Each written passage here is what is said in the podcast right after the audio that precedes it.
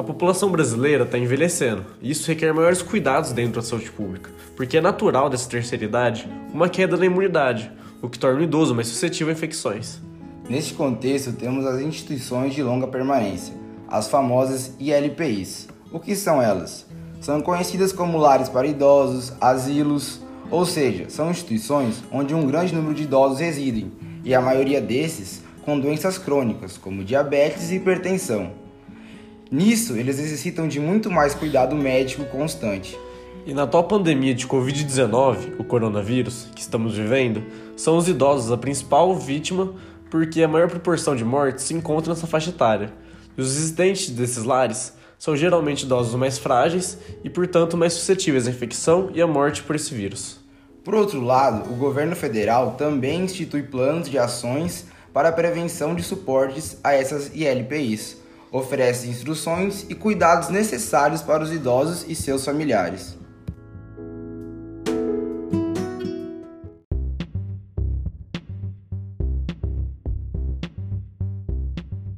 As estratégias para impedir a entrada do coronavírus nesses locais são muitas e variadas, planejadas visando o cuidado com a saúde e o bem-estar dos idosos residentes acima de tudo. Então foram elaboradas cinco estratégias para esse desafio. O primeiro passo é a preparação de profissionais que trabalham nesses ambientes, recomendando a todos manter janelas e portas abertas para a ventilação natural. Uso de máscaras e lavagem constante das mãos com água e sabão ou álcool em gel. Para os que trabalham com a limpeza do local, é necessária uma atenção redobrada na higienização dos objetos e do ambiente, principalmente dos objetos que vão entrar em contato com os idosos.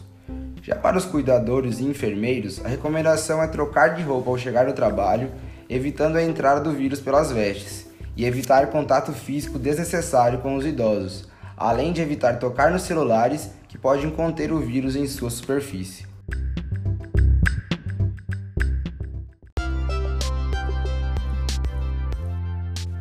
O segundo passo é manter a comunicação ativa com os idosos residentes, informando sobre o cenário atual da pandemia no Brasil e os riscos desse vírus, informando-os também sobre as formas de prevenção, como por exemplo ensiná-los a lavar corretamente as mãos e tranquilizando-os quanto ao motivo da restrição de visitas, pontuando a necessidade do isolamento social para enfrentar o vírus. O terceiro passo é a compra de insumos de proteção. Alguns materiais são extremamente necessários para a proteção dos colaboradores e dos idosos. O uso correto desses também é fundamental. Produtos como água sanitária ou água oxigenada são essenciais.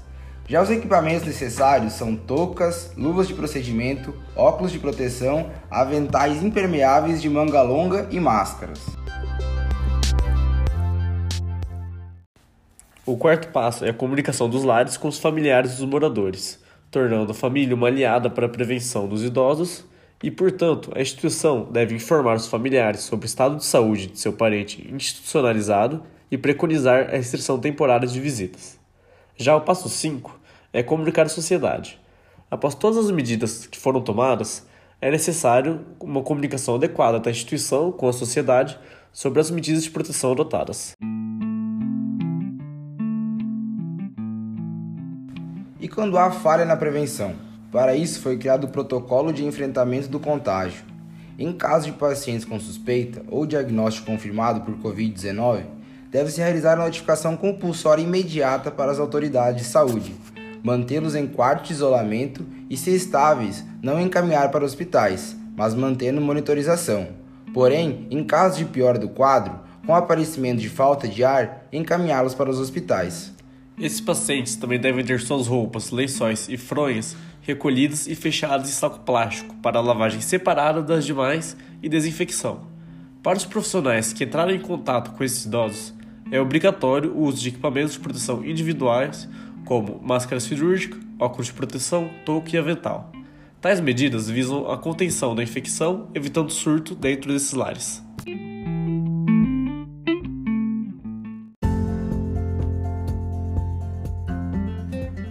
Assim, as recomendações descritas nesse podcast auxiliam no enfrentamento dessa pandemia, de tal modo que possibilite a redução do número de casos nas ILPIs e na população em geral.